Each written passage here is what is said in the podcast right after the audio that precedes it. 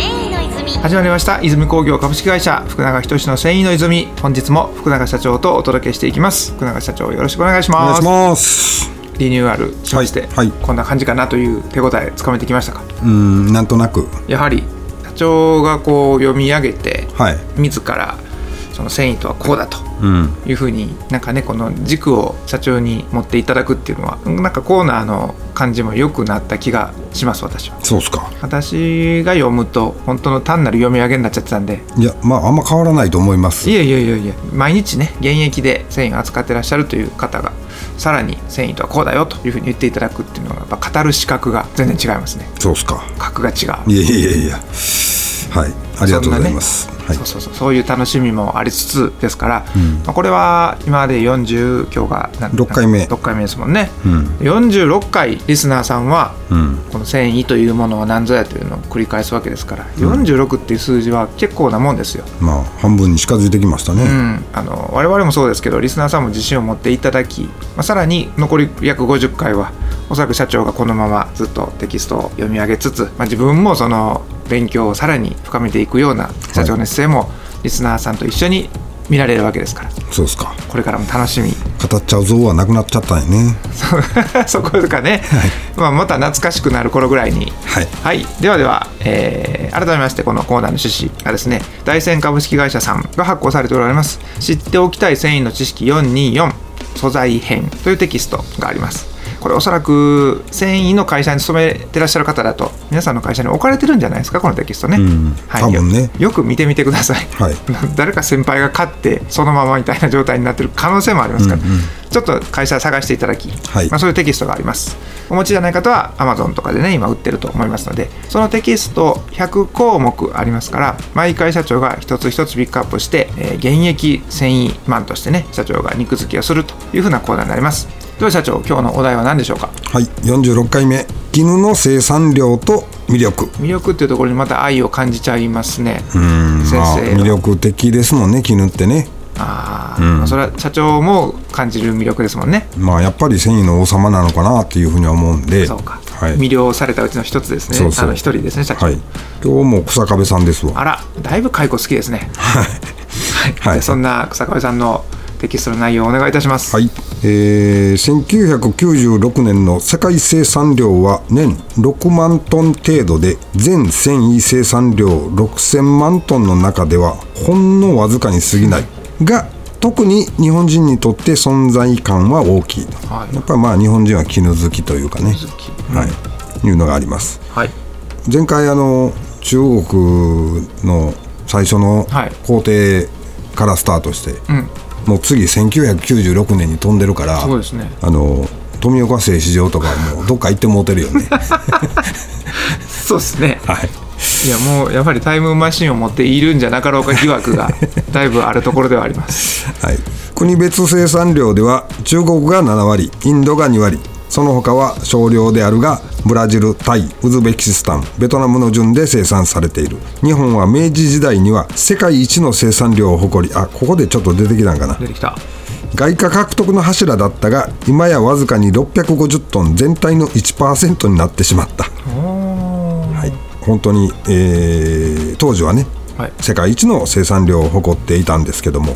今はもう本当に1%に過ぎません、はい、日本には、えー生糸から製品までいろいろな段階で輸入されているため正確な数字ではないが約2万トンを消費していると推定されており最大の消費国である世界最大の消費国生産も多いけれども消費国としても世界一あもう生産は今全然ダメですよ今はね、はいだけどまあ一時はその世界でトップを取ってた生産であり、はいいまだに消費としては消費ナンバーワンだはと最大の消費国まあ、従来和装用途が消費の中心であったが和装は減少し洋装の高級用途から、えー絹製品の肌触りや着用感の良さを楽しむインナーウェアナイトウェアへと広まっている、まあ、やっぱり着物とかね、まあ、和装ではね、ほぼ、まあ、やっぱ絹を使いますので、まあ、僕らも、えー和装業界向けのラメ糸はいなんかには、えー絹糸と年始をすることが非常に多いですね。うんでまあじゃあ何が絹の魅力かとはいはいうと、やっぱり肌触りの良さ、上品な艶吸湿吸水性優雅なドレープ強年絞織物というふうになっておりますうん、まあやっぱり肌触りの良さ心地いいやつやね、うん前回前回というかだいぶ前のポリエステル談義の時も社長にお伺いしたんですけどその天然の絹の素晴らしさうん、と、まあ、それに限りなく近づくようなうんうん化学製品等々でのアプローチと、うどっちが好きなんですか社長 はん、どっちも好きですよどっちがというよりかはどっちも好きどっちも好きですでまあそれはそれぞれの良さがやっぱりあると思うので、まあまああのー絹は絹の良さ、はいまあ、ナイロンはナイロンの良さっていうのがやっぱりあるんでナイロンの良さももちろんあるんですけどその絹っていう先生をめがけてね一生懸命ポリエステルとかナイロンとかが、んその絹の肌触りに近づこうと思って努力をしている姿勢がもし仮にあるとしたら、うんその姿勢も好きはいあなるほど、もちろんですよ、はい王者王者も好きだけれどもそれに近づこうという努力も好きあそれはもうもちろんですねそうかまあ、その加工があるから僕らのラメイドが生きてきたりとかしますかうらーんはい繊維全般の愛があそうでりすますねね社長にはねはいはい、ありがとうございます全く別の見方ではい京都の和装業界の人が、ん絹はお井戸の繊維だとお井戸お井戸は関西弁ですよねお井戸は伝部のことです全部のことですかはい尻とかケツとかいう、えお井戸の何ですかえーお井戸の繊維だと評したとお井戸の繊維聞いたことがある、うんはいはいまあ、絹の着物をきっちりと着た時の魅力を言ったものであるとあそうかプラスの表現ですねそれあそうそうもちろんですよバカにしてるって意味じゃなくてあはいはいはい、はいい、そのやもう和装はね絹なんででその絹のまあえー着物を着た時に、やっぱりそのボディラインがボディラインお尻のラインですよね、うんうんあの R 曲線、はいあれがやっぱりこう評評価されてるっていうそうかそうかそうかはい、ドレープ製ですよね、なかなかこれ初めて聞いたけど僕 ねえ和装業界にも結構 いたけどあのチャイナドレスとかも結あ構ーボディああそうライねン出るじゃないですかはいはいはあれとはまた別なんですかねチャイナドレスはシルクなのかないでもで高級品はシルクでしょチャイナドレスの中の高級品はシルクそうそうそうそう、じゃあそっちもやっぱお井戸の繊維としてのうんそうそう活躍してるかもしれないですね、うん、それはしてるますね、まはあ、いそれをこうい一生懸命、えーまあそれこそそのジョゼットがねやっぱもともと絹はいであったのを、まあ、それをこう安く作ろうっていうことでポリエステルにポリエステルジョーゼットっていうものが、えーできてその時そのドレプ性を出すために、まあ、原料処理っていう形をとって、あれもまあやっぱりそのドレプ性によってこういわゆるこの R の曲線っていうのがねきっちり出るようにしたわけですよね。やっぱね曲線って人間は魅了されますもんねそうそうそうそうそうそうあのそれこそコカ・コーラの瓶のボトルはおー女性のねおいおいおいそのボディラインをイメージして作られたと言われてるぐらいなんでおいおーなるほど、だからやっぱ曲線にはたまらないロマンが、うでそれのための技術開発を一生懸命しようという、またそこにもかっこよさがありますねそうですね、えー、そんなとこですで開口はやはり素敵だなとうんいうところがはい、ま今あ、回絹のの魅力ですねですね、はい絹ってなんかいいよね、うんそのなんかって何ですかって言われたらそれぞれの答えがあるみたいなところのイメージが僕にはありましたね、うんまあ僕の中においてもやっぱりあの別格かなとは思うんですけど、まあ、それをねこうラメ糸としてはこんなアプローチがあってそのラメ糸の歴史の中でも、うんうん、シルクとか絹とかっていう存在があったからラメ糸も発展したんだとか、そうですねんなんもありますもんねきっとねまあ金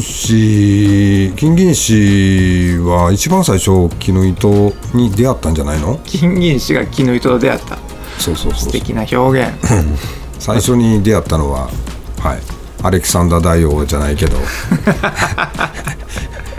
ラメラメ糸を擬人化するとしたら、はい最初に恋に落ちたのははい、シルクだろうと、シルクだろうと。ああいいですね、はい じゃあその辺もま た、まあ、別の枠としてはいはいこのはい社長がラメ糸を語るという回の時にはい、というぐらいのね、まあ、思い入れがある素材ですのでそれをこう草壁先生がこう本にしてくれるとありがあたい本当ですね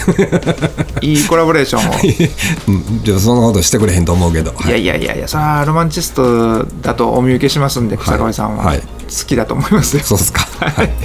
はい、では、えっ、と、テスにとっては何か追加情報はありそうでしたか、今回何を。、まあ生産量はねもう今日本はもう1%に過ぎないよっていう、もう下手したら1%以下になってる可能性もあるんですけども、